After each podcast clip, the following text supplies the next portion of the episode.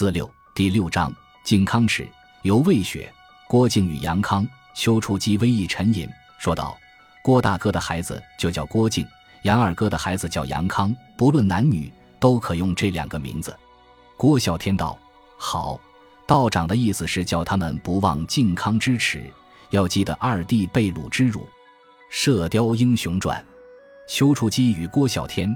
杨铁心说这番说话时。正是庆元五年，这一年距离靖康之难已有七十二年，